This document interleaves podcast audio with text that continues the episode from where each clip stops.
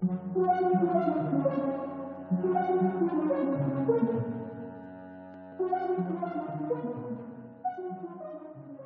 привет и добро пожаловать в подкаст «Пою в душе». Меня зовут Лиза, и вы слушаете первый выпуск третьего сезона.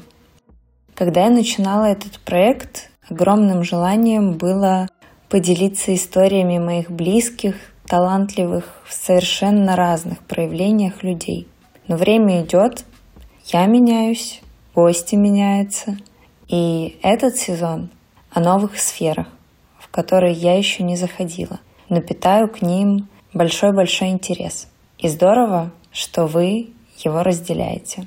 И, конечно, я буду очень благодарна вашим прослушиваниям, отметкам, рекомендациям. Итак, переходим к выпуску. Сегодня у меня в гостях Влада Аникиевич, актриса театра и кино, блогер, а также создатель проекта помощи абитуриентам театральных вузов «Абитуриент 2020». Одна из последних работ, где Влада принимала участие, стал фильм Евгения Татарова «Дыхание мертвого леса», где она сыграла главную роль. И относительно недавно на телеканале ТНТ вышел сериал «Развод» с участием нашей гости.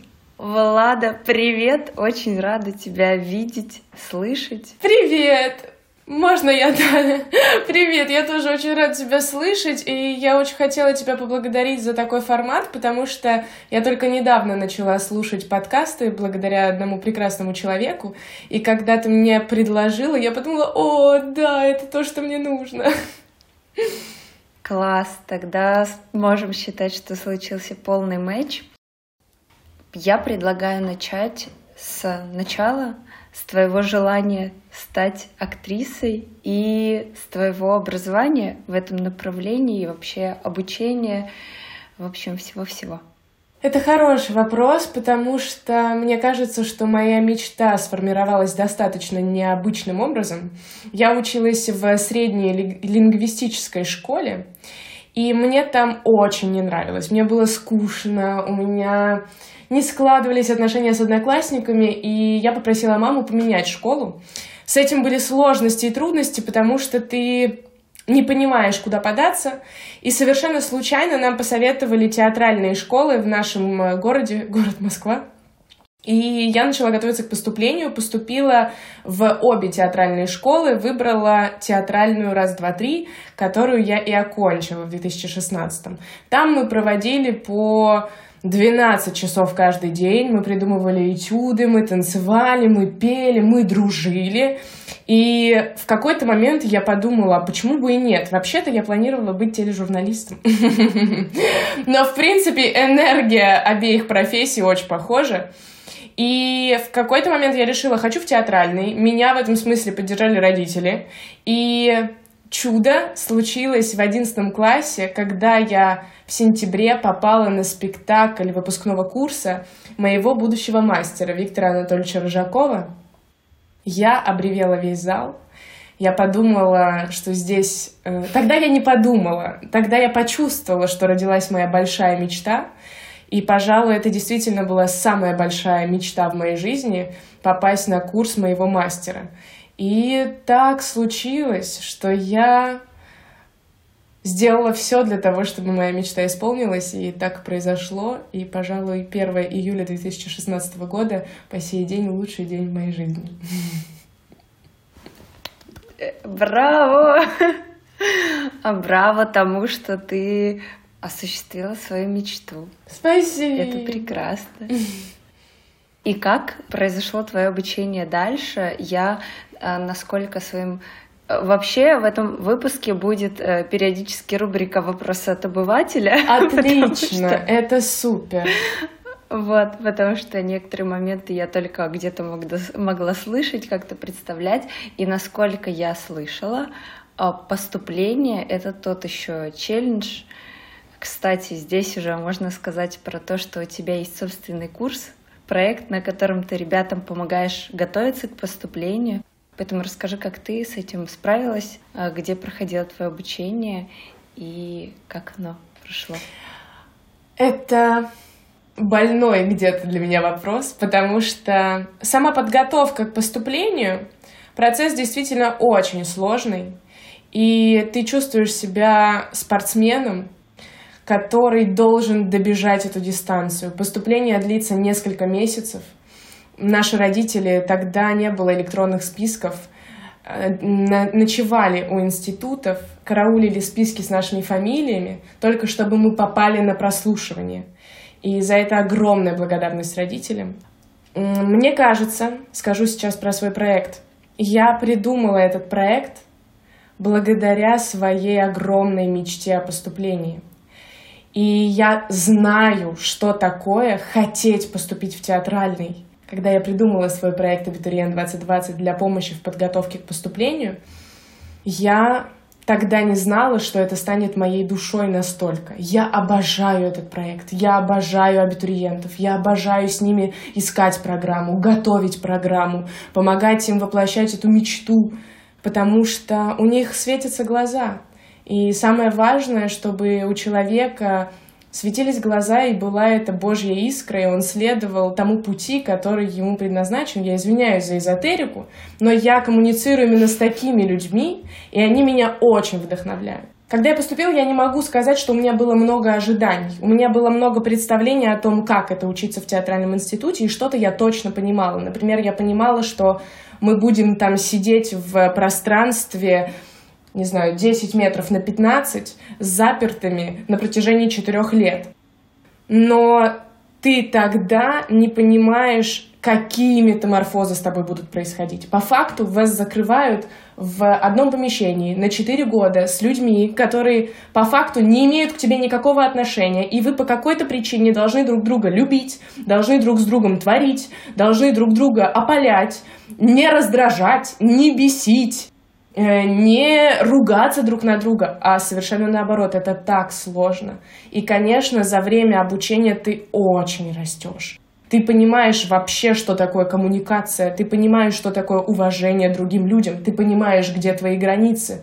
Но это все дается таким трудом, что, мне кажется, ну, 90% выпускников театральных вузов, мало того, что безработные, безработных, наверное, больше, но они все идут к психологам но при этом обучение в театральном — это очень круто. Это невероятный опыт. Я бы на него больше никогда не согласилась, но это самое классное, что я могла себе подарить.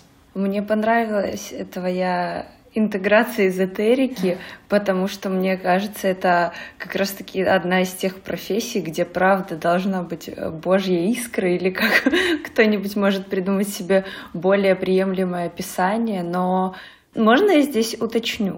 Можно ли взять это мастерство упорством? Или все-таки в тебе что-то а, должно быть сверх, какая-то сверхпредрасположенность? Мне кажется, это один из вечных вопросов. Это очень Тем, кто поступает, вопрос. но ты работаешь, то есть ты видела тех, с кем ты поступал, ты сама поступала, и ты сейчас работаешь с новым поколением артистов, можно так сказать. Вот, что ты думаешь на этот счет? Это очень интересный вопрос. И я, честно говоря, часто к нему возвращаюсь, потому что в тебе точно что-то должно быть. Потому что есть такое понятие, как профнепригодность. Но это скорее очевидные вещи в нашей профессии. Тем не менее, когда поступала я, я не могу сказать, что я ощущала себя человеком со звездой во лбу. Я ощущала себя человеком упорным. И я понимала, что я сделаю все, чтобы моя мечта сбылась.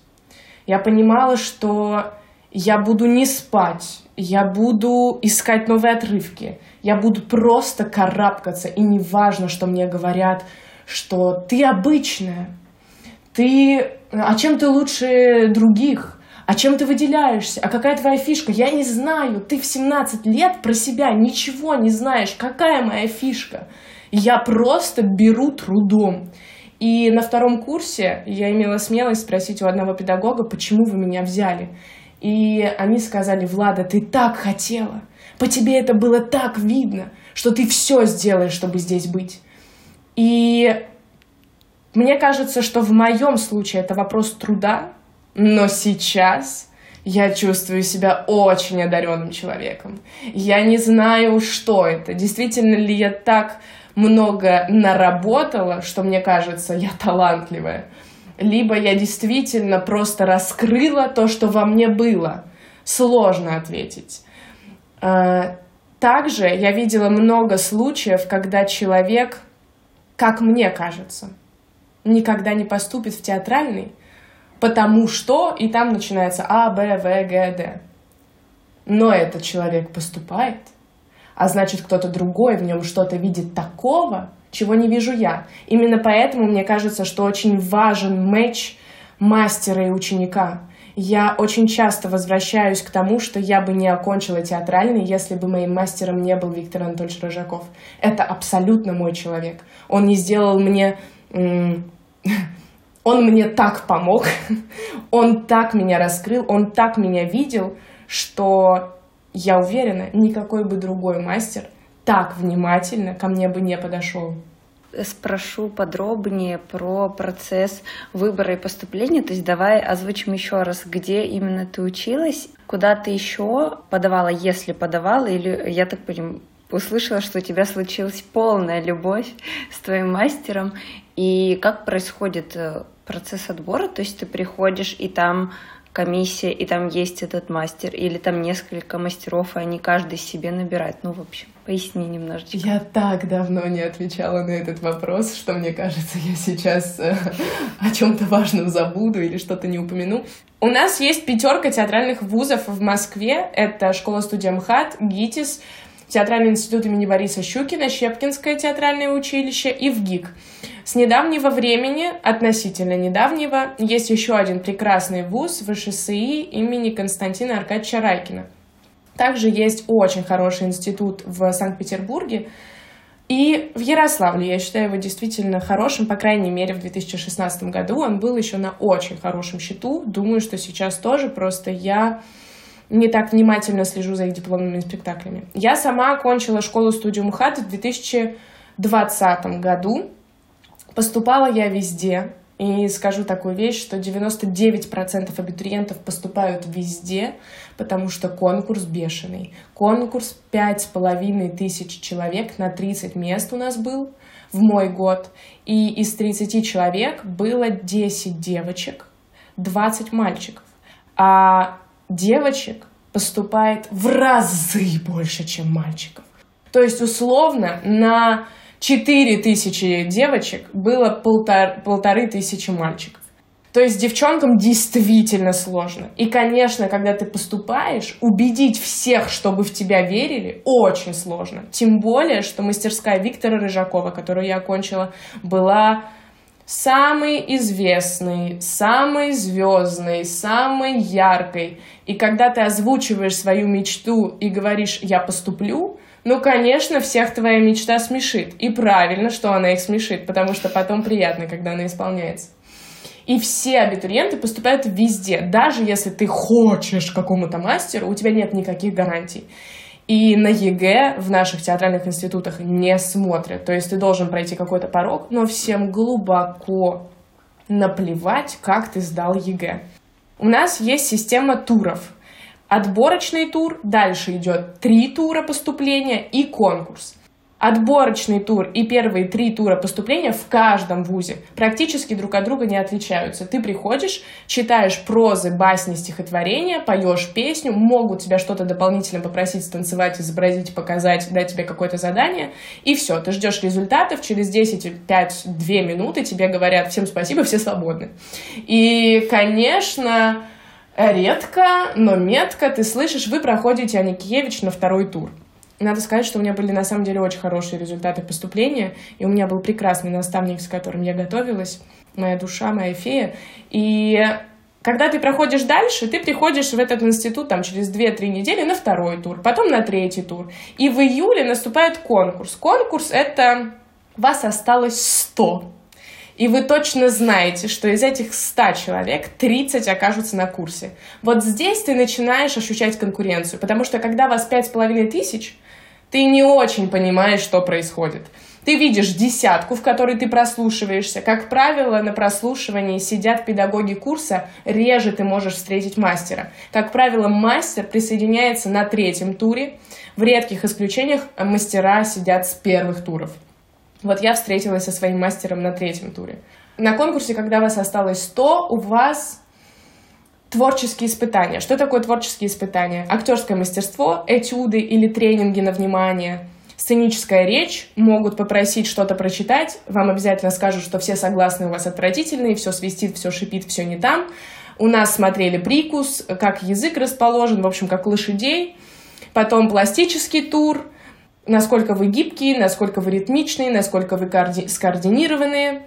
Дальше коллоквиум на знание каких-то базовых вещей о театре. Иногда бывают каверзные вопросы, но это реже беседа с мастером, творческий конкурс, это финальный день, вы читаете крайний раз программу, вокальный тур, в общем, что-то может быть опциональное, это длится несколько дней, этот конкурс. Там еще срезают 40 человек, в среднем вас остается 60, и в крайний день эти 60 читают перед всей кафедрой, перед всей комиссией, перед всей мастерской педагогов. Ждете результатов, часов 5 мучаетесь, у вас крутит живот, вы нервничаете, умираете медленно, а потом либо у вас сбывается мечта, либо вы остаетесь стоять на Камергерском и рыдать. Вот это самое страшное, потому что ты проходишь этот огромный путь, ты дошел до конца, ты не слышишь своей фамилии, и первое, что нам сказал Виктор Анатольевич Рыжаков, не поздравляю вас, а теперь подумайте о тех, кто остался там за дверью. И это было очень больно, потому что ты понимаешь, что ты тоже там мог остаться. И каждый раз, когда я проходила дальше, я думала, неужели это шутка? Неужели это шутка? Ну нет, ну нет, ну не может же быть такого. И я каждый раз понимала, что чем дальше я прохожу, тем больнее мне потом будет, что я уже у Виктора Анатольевича на третьем, я уже на конкурсе, меня уже не скинули, я в последний день стою здесь, читаю ему, и как страшно будет падать. Вот. Но ко мне космос и Вселенная были добры, поэтому я была в слезах и благодарности. Я пока тебя слушала в последний момент, уже в последнюю часть твоей речи, сама напряглась так и как будто бы откинула себя в эту ситуацию. И я, знаешь, о чем думала? Это какой же нужно обладать верой в себя. Как будто бы на каждом этапе ты правда думаешь, это что, шутка? Ну вот как ты говоришь, тебя могли скинуть, и как нужно собраться, чтобы искренне себе позволить понять, что ты заслуживаешь идти дальше, дальше и дальше, и в конце остаться внутри, а не за закрытой дверью с другой стороны. Это такое хорошее наблюдение с твоей стороны, потому что я полтора года назад создала на платформе Абитуриент 2020 курс под названием «Верю в себя». И когда я его запускала, я думала, интересно, какой будет отклик. И мне кажется, что в этом часть моего предназначения, потому что отклик невероятный. И когда ко мне приходят на индивидуальные занятия, я понимаю точно, что я могу им дать. Я понимаю точно, почему этот человек пришел ко мне — и вот это понимание дает мне огромное количество энергии. Но сейчас я вместе с ними учусь верить в себя. И мне так радостно сейчас, что мы с тобой проводим этот подкаст, потому что я понимаю, что это попытка сформулировать какие-то новые мысли. И сейчас для меня это была новая мысль. Спасибо тебе.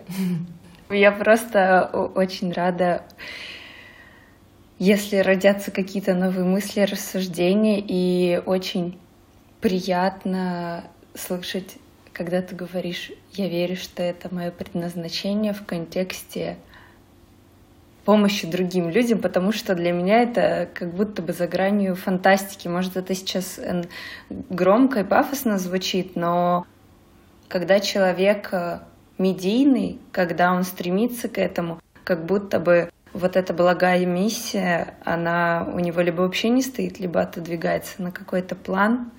И очень здорово, что в тебе эти начала есть. Вот ты затронула момент того, что Да, очень огромный конкурс, бешеный просто, и много у кого, несмотря на то, что актер это не такая распространенная профессия, как, например, экономист. У меня вот в окружении нет актеров. Тем не менее, мне кажется, что люди, которые выбирают все-таки актерское мастерство, очень часто им пророчат тернистый путь, вдруг ты не зайдешь, а вдруг э, там ничего не зайдет, и сколько их выпускается. И что ты вообще думаешь по этому поводу? Может, как ты в этом контексте э, говоришь со своими учениками? Я в этом смысле им не вру. Им-то говорят правду. Им точно говорят правду. У тебя может ничего не получиться. Но если тебе туда надо, то ты туда идешь. И мне кажется, что целью должно быть не стать артистом, а понять, что если мне туда надо, я должен себе доверять, и я должен следовать этому пути, и я должен наблюдать за тем, как этот путь будет складываться. От меня требуется мое действие и мое намерение. Делай, что должно, будь что будет, моя любимая фраза. И мне так же, как и всем, страшно. Мне так же, как и всем... Хотя, наверное, не всем, любоп... не всем любопытно, но мне очень любопытно, какой у меня путь. И моя большая проблема заключается в том, что мне кажется, что все зависит от меня. Возможно, это не проблема. Но иногда я себя так терроризирую. Влада, ты делаешь мало. Влада, надо делать больше. Влада, надо думать больше. Влада, надо искать новые пути. Сейчас я учусь принимать, потому что не только я могу создать, но и ко мне может тоже прийти какой-то проект. И я сейчас говорю не про актерскую профессию, а про мою менеджерскую деятельность, которая мне тоже удается, да, после создания Абитуриент 2020. И вот кино учит меня доверять этому миру. Кино учит меня принимать новые роли, потому что недавно, год назад, у меня была история, что я пробовалась в один проект полгода. Я ездила на пробы как на работу, и он от меня в самый крайний момент ушел, потому что я так испугалась, что он у меня будет. Я так не могла поверить, что это произойдет со мной, что он просто развернулся и убежал к другой девочке. И вот это наверное, сейчас самое главное в моей деятельности для меня — научиться доверять. Потому что роли, которые мне достаются, это мои любимые роли. Я обожаю Владу из «Дыхания мертвого леса». Она классная, она стерва, она жучка, она там такую схему выдумала, но при этом она-то классная. Также Настя из сериала «Развод». Она очаровательная, невероятная, и это моя Настя, и моя Влада. И никакая бы другая девочка не сыграла бы так мою Владу и мою Настю. И многие другие роли. Это здорово, что у тебя от каждого, к чему ты прикасаешься, такой комментарий, такое отношение, эм, блин, да, правда, великолепно. И я хотела задать этот вопрос чуть попозже, но мне очень хочется задать его именно сейчас, когда ты затронула свои роли и отношение к ним. Как у актеров получается не слиться со своей ролью, со своим образом? Особенно я об этом думаю, когда какой-нибудь сериал, который длится 555 миллионов сезонов, и я вот думаю, люди на съемочной площадке проводят, ну, большую часть, наверное, своей жизни в, этот период. У них э, такой тотальный процесс погружения, вживания. Ну, то есть тебе же надо самому, наверное, поверить, чтобы люди у экрана поверили. Ну вот как? Я, например, очень... Я могу сама, я замечала за собой смотреть какие-то сериалы, и мне очень нравится э, герой. Или ну, там девушка, что мне больше интерпретируется, откликается. я даже за собой замечала, что я потом после сериала какие-то манеры речи, какие-то жесты, что-то это перенимается, а я просто зритель. Как вообще можно себя потом после проекта отделить от той личности, в которую ты погрузился? Когда мы учились в театральном, нам говорили, ну мы же не в дурке. Мы же в это играем. Вот есть я, а есть где-то впереди мой персонаж. И я как кукловод им управляю. То есть не я вживаюсь и верю в то, что я вот этот человек. Нет, моя задача сделать моего персонажа выпуклым. Моя задача сделать моего персонажа узнаваемым. Но моя, мои границы личности от этого не стираются.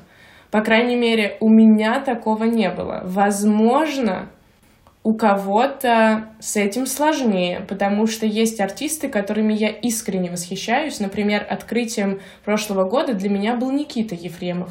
Я посмотрела с ним «Нулевой пациент», я посмотрела с ним офлайн, и я посмотрела с ним «Полет». По-моему, так называется сериал. Три разных человека. Как он это делает, я не знаю. Это его кухня. Он как-то с ней работает задача каждого артиста научиться работать со своей кухней так, чтобы ты действительно не сходил с ума. Потому что тогда ты станешь не только опасным для себя, но и для своей семьи, для своих друзей и для всего общества. Но вопрос хороший, потому что атмосфера съемок и погружение в роль, конечно, дают о себе знать. Конечно, и мы потом ходим и перенимаем фишки которые сами же придумали. Например, иногда я могу говорить, как Аня из короткометражного фильма Коли Лупанова «Wonderful», в которой я сыграла главную роль. Иногда я тоже в это играю, но я в это играю, это ключевое слово. Интересно, как твои близкие могут отличить, играешь ты в какой-то ситуации или нет? Мне кажется, что жить с актером это как жить с психологом. Это такая ну, очень интересно. Ничего не понятно, но очень интересно. Смешно. Эм, есть вещь, которая меня всегда очень обижает. Это если мои близкие говорят мне такую фразу. Хватит реветь, как артистка. Или что за спектакль ты тут устроила, артистка? Или ну ты же артистка для меня, как для Влады, табу в жизни использовать манипулятивные навыки своей профессии, потому что это же про манипуляцию. Если я хочу сманипулировать, это значит, что я по какой-то причине не могу открыть рот и попросить, открыть рот и сказать. А моя идеальная Влада может всегда открыть рот, защитить себя, может всегда открыть рот, попросить поддержки, может всегда открыть рот и сказать, чем она недовольна, но не манипулировать. Поэтому, когда такое прослеживается в речи, для меня это очень оскорбительно. Я сразу прошу так не говорить, потому что для меня это важно, для меня это про честность. Я не хочу быть нечестный со своими близкими людьми. Это не на, не на этом должны строиться наши отношения точно. Солнце вышло! У меня вышло солнце! Не могу похвастаться тем же, но очень за тебя рада. Боже, я сегодня встала и думала, вдруг оно будет. О, может быть, это какой-то знак? Может быть. Недавно смотрела какое-то видео, где рекомендовали, когда солнце все-таки выходит, активно впитывать его энергию, вот стать к окну, расставить руки, закрыть глаза, приподнять голову и медленно-медленно дышать и что-нибудь себе там в голове настраивать, какие-нибудь свои желания. Как классно! Попробуй как-нибудь. Похоже, я в Москве буду этим заниматься всегда, потому что солнце у нас бывает редко. Значит, я могу выделить минуты своего дня на то, чтобы позагадывать желание. Класс, спасибо большое. Я буду пробовать. I feel your pain, потому что в Питере то, то же самое. Хотела я тебе вообще сказать спасибо, что ты поделилась э, этим личным моментом, потому что последние выпуски, когда я с кем-то записываю, я думаю не только о том, что кто-то нас слушает, кто хотел бы там приобщиться к этой профессии, э, у кого-то похожий путь, а Возможно, еще нас слушают люди, которые находятся рядом с теми, кто выбирает этот путь. И мне кажется, очень важно понимать, знать такие моменты и В общем, спасибо тебе. Да. Я видела твой мини-сериал, где ты в некой соцсети, в котором я вижу, как ты Слава богу, что ты посмотрела ты... не ужасный сериал э, на одном канале, а я поняла, о чем ты говоришь, да. Да, в котором ты показала кадр из жизни начинающей артистки. И это было забавно на самом деле. А, хотела у тебя спросить, как на самом деле было у тебя, когда ты пустилась в это свободное плавание после обучения? И с какими трудностями ты сталкивалась или, может быть, до сих пор сталкиваешься? Мне хочется благодарить тебя за каждый вопрос, потому что он прям в десятку. Я выпускалась в 2020 году, когда наступил карантин. И когда он наступил, и мы сели по домам, я подумала, боже, спасибо, можно посидеть дома. И у меня случилось лучшее время в моей жизни. Я читала все, что я не дочитала за 4 года обучения. Я занималась йогой, я вставала в 5 утра, я смотрела кино, которое я хотела, а не, какое, э, а не то, которое нужно.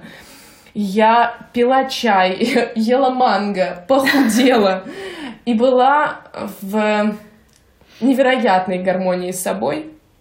И в этот период я придумала проект «Абитуриент 2020». И у меня не было той ямы, с которой сталкиваются большинство выпускников театральных вузов, потому что ты выпускаешься, работы нет, делать нечего, а зачем ты вообще, кому ты нужен, а надо было ли тебе учиться, и вот эти все самые страшные вопросы на свете. Меня кто-то, видимо, очень там наверху сильно любит. Подарил мне абитуриент 2020, и я со своими четырьмя коллегами, прекрасные у меня друзья, коллеги, наставники, мы начали творить, мы начали вместе работать много, упорно. Боже, сколько мы делаем для этого проекта, не перечислить вообще, не пересказать. И у меня не было ощущения потерянности, я знала, чем я буду заниматься. В самом ролике, который называется «Артистка Аникевич», конечно, я какие-то вещи утрирую. Тем не менее, когда приходят пробы, это очень радостно. Потому что пока ты не очень медийный человек, пробы для тебя события, а, пробы для тебя возможность, пробы для тебя новые знакомства, коммуникации и шансы. И когда ты записываешь пробы, ты действительно часто ссоришься с мамой. Но надо сказать, что моя мама лучший человек для записи самопроб.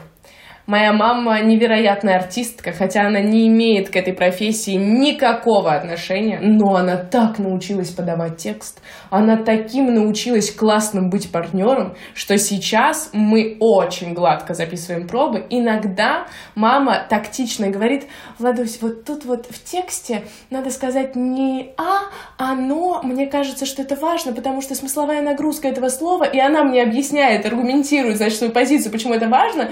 Я про проглатываю, внутри благодарю маму за такую внимательность по отношению к тексту и говорю, да, давай запишем еще один дубль. Мы записываем еще один дубль, и все довольны.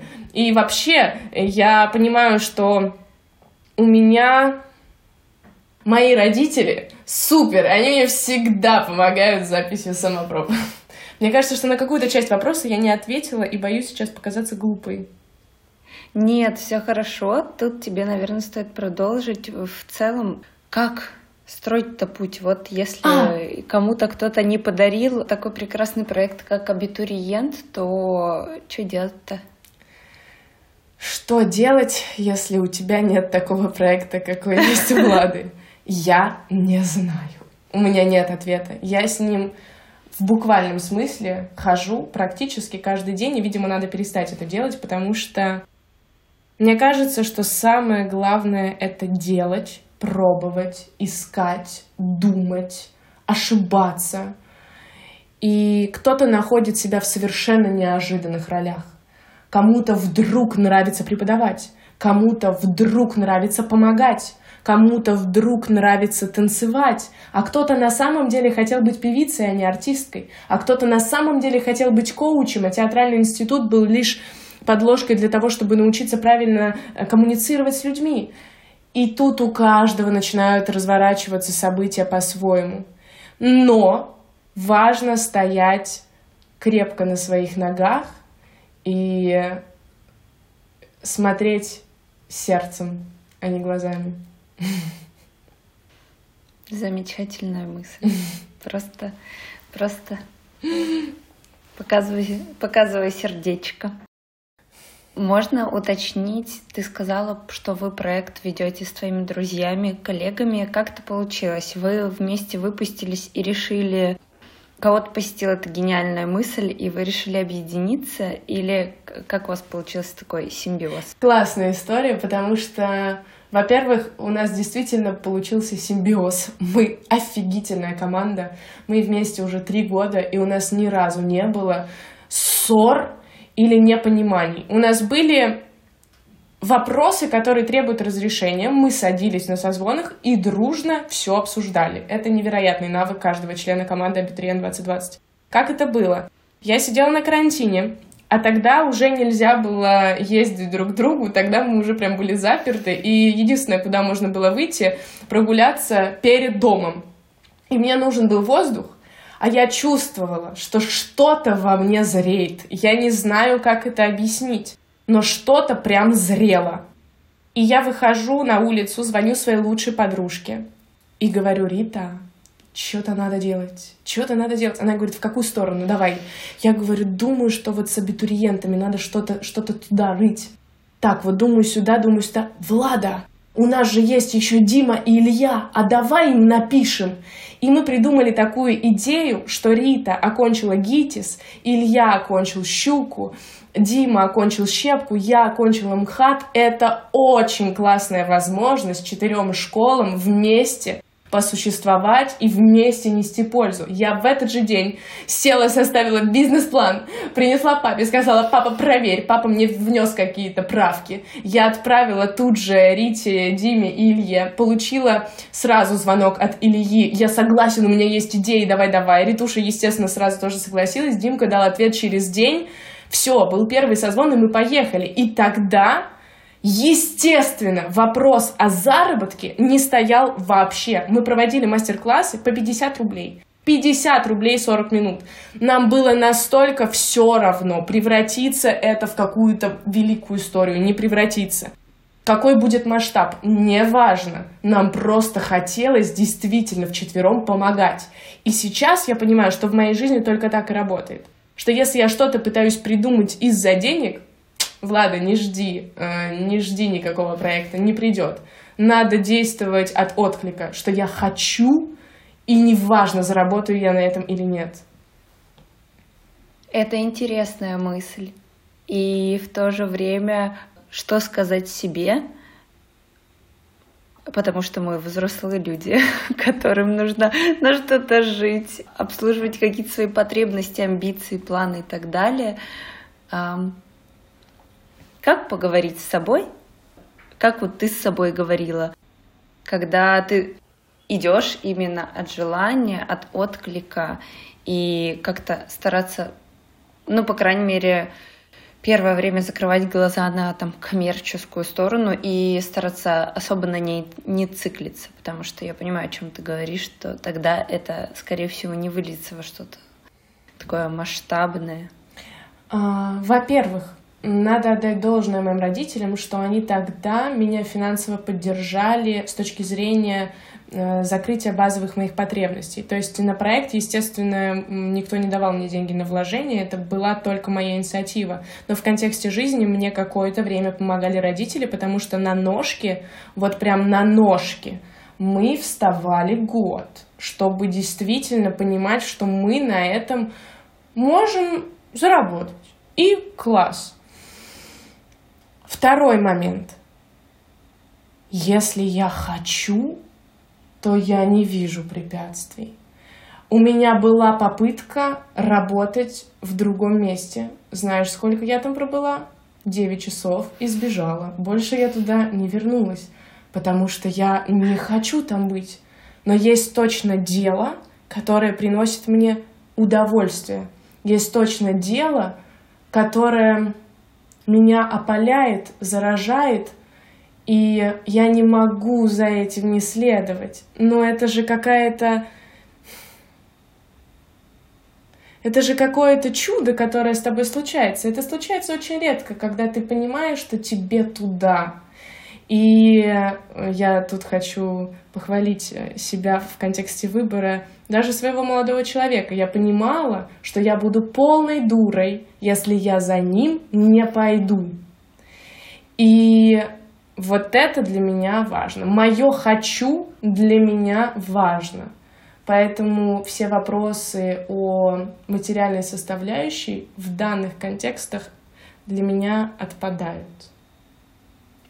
Я очень рада, что ты это сказала. Мне это, мне лично это очень откликается. Могу уточнить, что ты имела в виду, когда сказала пойти за молодым человеком? Да, конечно. Это же не переезд. А, мы живем в разных странах, и мы живем территориально не так далеко друг от друга, но с учетом всех перелетов нам друг до друга далеко и э, дорого. Но я таких людей не встречала. И тут дело не в моей влюбленности, тут дело не в моих эмоциях. Тут дело в том, что не знаю, на данном ли этапе времени, на долгом эм, промежутке времени, это точно мой человек, за которым хочется идти. И я понимаю, что я называю его своим подарком, я его себе намечтала. Это сто процентов. Я такого себе намечтала.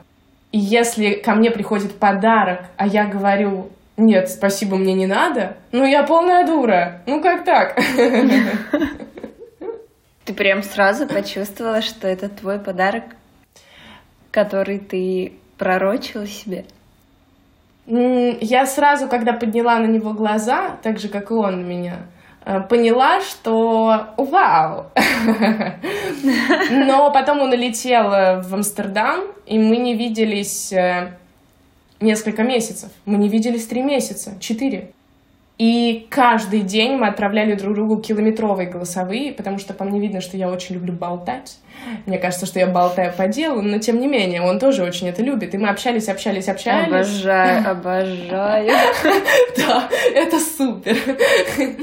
И потом, когда я прилетела в Амстердам просто так, just for fun, и провести классное время в Европе, у меня был такой тур по Европе, я на него посмотрела, думаю, Влада, ну что ж ты сопротивляешься? И он такой на меня посмотрел, ну, Андрюша, ну все очевидно, и все. Все, фарфа, о, фар... фанфары, блестки, искры из глаз. Прекрасно, прекрасная романтическая вставка. Тут же 14 февраля скоро. Да, точно, точно, да. Радуйте своих женщин. Да, ну теперь э, вернемся в кино. Что касается именно кино, хотела у тебя спросить, что ты думаешь по поводу такого явления, как стать заложником одного образа. Но обычно, мне кажется, это говорят с такой какой-то негативной коннотацией. А вот есть ли у этого какие-то позитивные стороны? Конечно, позитивные точно есть. Как правило, у тебя практически всегда есть работа. Потому что как только нужен для сериала или для полного метра какой-то персонажик, первый, кто возникает в голове у кастинг-директоров, это этот человек. Потому что он только такое и играет. Это супер удобно. А тебе всегда помнят, тебе всегда напишут, и ты ну, допустим, в 50% случаях может быть уверен, что это будешь ты. Но в чем опасность? Сейчас я понимаю, что я бы так не хотела, даже с учетом гарантий, да, которые у меня могут быть. Ну, потому что хочется поиграть разное. И хочется быть разной. И хочется быть и оставаться пластичной и гибкой в своей профессии. Но это я сейчас так говорю. Может быть, через несколько лет я подумаю, берите меня, я буду играть это километрами. И только это.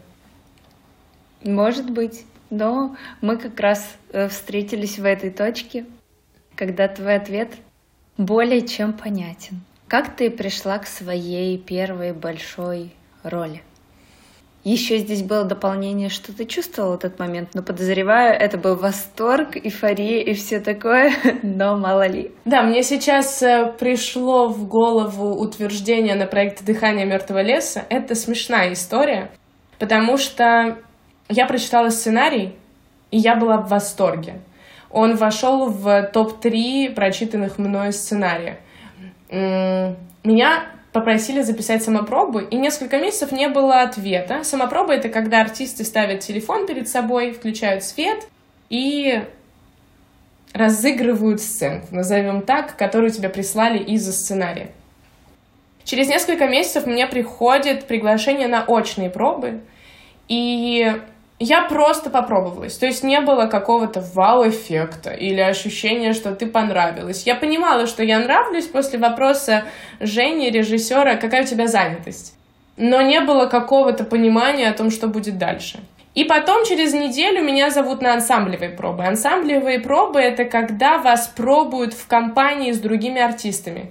Был один состав, дети помладше, назовем так, и был второй мой состав — Моя партнерша тоже моя ровесница, мне 23 года. И с нами должен был пробоваться другой парень. По какой-то причине этого парня не было на ансамблевых пробах, и нас попросили попробоваться с главным героем фильма Петей Натаровым. А у нас с Петей разница в возрасте 7 лет. А сцена была такова, что я как бы заигрываю с Петей, и я думала, боже, я сейчас буду выглядеть как мамка ну все, пиши пропало, с ролью я уже попрощалась на пробах. У Насти, у моей партнерши, в тот день не было голоса, чтобы ты понимала, она говорила вот так. И я понимаю, что это просто провал. Я пробуюсь, ухожу и приезжаю домой и реву в трубку одному моему знакомому артисту, что ну почему я опять дохожу до последнего этапа проб в полном метре на главную роль, и меня сливают. Хотя меня сейчас еще не слили, но я тогда думала, ну это невозможно. Я видела других девочек, ровесниц Пети, и понимала, что скорее школьниц будут играть они, а не я. И... А Петя был непоколебимой фигурой. Да, да, да, да. Ну, талантливейший мальчик, просто талантливейший. И я в декабре иду покупать подарки на Новый год в торговый центр, и мне Женя Татаров пишет э, в директ Инстаграм «Влада, здравствуй, можешь мне позвонить?» И я думаю, ну, началось. Сейчас скажут, извини, мы утвердим другую девочку, но ты там хорошая. Я думаю, блин, ладно, попозже, не хочу я сейчас себя расстраивать. И мне через минуту звонит директор картины и говорит, Влада, скинь свои данные паспорта. Я говорю, зачем? Ну, мы в Карелию едем снимать. Я говорю, как меня утвердили? Ну да, тебя утвердили. В общем, я узнала о том, что меня утвердили совершенно случайно. Тут же связалась с Женей. Женя сказал, ну да, мы тебя утвердили. А я еще как затупила, спросила, а на какую роль? Он говорит, а ты на какую хотела? Я говорю, на Владу. Ну так на Владу мы тебя и утвердили. И тут я начала реветь на весь торговый центр. И один мужик, который увидел, что я реву от счастья, естественно, все докапывался. Девушка, вам помочь? Девушка, что случилось? А я же не могу объяснить, что я от счастья, я просто реву. И вот такие у меня были эмоции, да, от дыхания мертвого леса. А когда мы можем все увидеть этот фильм? Я думаю, что через несколько месяцев, потому что сейчас этот фильм ездит по фестивалям, и 28 февраля его покажут в Америке. Я тут боюсь соврать, в каком штате. Ну, в общем, его приняли в США на одну фестивальную историю, да. Ого-го! Да. Сейчас я округлила сильно глаза. круто, круто. То есть э, происходящая обстановка все-таки не обрубает полностью концы. Да. Распространению э, творчества. Да, и недавно тоже мо- моего знакомого режиссера Сашу Гавриленко м- пригласили в Канны с ее короткометражным фильмом. И в этом году она полетит в Канны. Шок. Да, да. И шок и приятное удивление. Правда.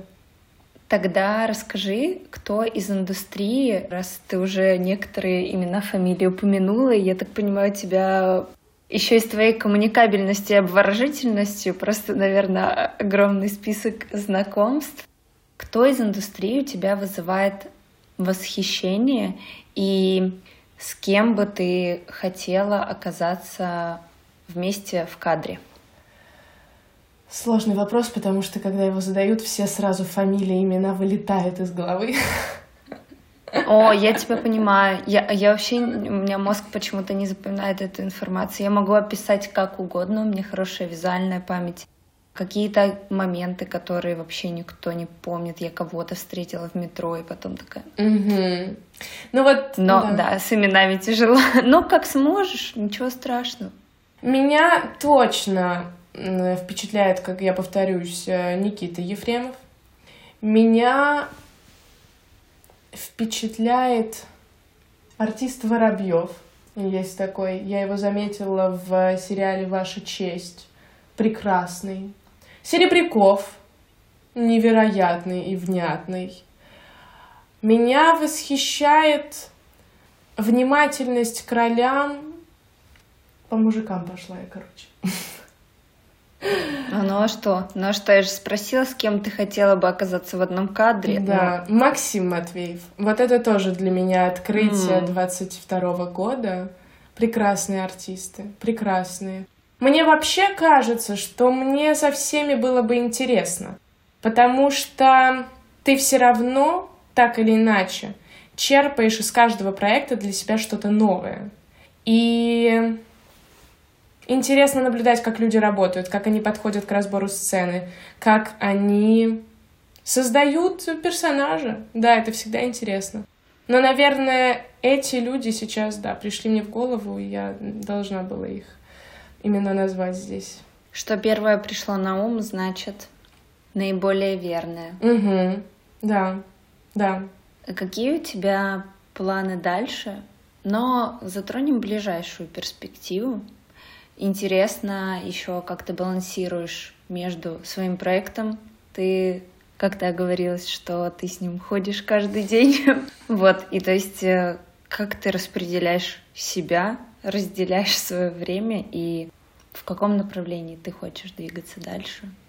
Хочу очень двигаться дальше в актерском направлении. И на этот год я сильно сфокусировалась, решила сильно сфокусироваться в этом году на актерской карьере, потому что весь тот год предыдущий я занималась 90% времени только абитуриент 2020. Сейчас он едет более-менее самостоятельно, и он требует также моего внимания, но сейчас, конечно же, полегче.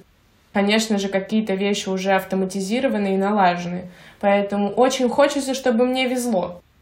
Так как ты не можешь понять стратегию своего движения, как бы там что ни говорили, это можно сделать, можно понять, можно сгенерировать какой-то план и ему следовать. Нет, я в это не сильно верю. Поэтому, так как нету какого-то глобального понимания о стратегии, я просто буду доверять и делать все, что от меня требуется. Пусть у тебя все получится, и пусть тебе везет. Спасибо, это абсолютно взаимно. Пусть тебе везет, пусть тебе мечтается, пусть сбывается и замечается все самое прекрасное. Спасибо, спасибо большое. Напоследок хочу у тебя спросить, поешь ли ты в душе? Да, я пою в душе. Я так пою в душе, что иногда мне жалко, что этого никто не слышит. Но я, я очень люблю петь русский фольклор в душе. Ого, здравствуйте. Неожиданно. Да, да, обожаю. Песни про любовь. Сейчас аж запеть захотелось, но я не буду, я воздержусь. Лучше пусть все послушают песню по тропинке снежком запорошенный ансамбль «Воля». Итак, я надеюсь, все записали рекомендации, все, все прослушают. Спасибо тебе большое еще раз. У меня были мурашки неоднократно во время выпуска. Оставлю все ссылочки внизу, чтобы все смогли ознакомиться с тобой, с твоим творчеством, с вашим проектом подробнее. Спасибо тебе огромное за беседу. Для меня это очень классно проведенное время и очень ценный новый опыт и формат. Спасибо тебе большое. Ты очень интересный собеседник и очень хороший слушатель, потому что это тоже важно. Спасибо. И, друзья, спасибо вам, всем, кто дошел с нами до завершения, все прослушал. Обнимаем. Увидимся, услышимся в следующем выпуске. И все, пока-пока. Пока-пока, всем спасибо.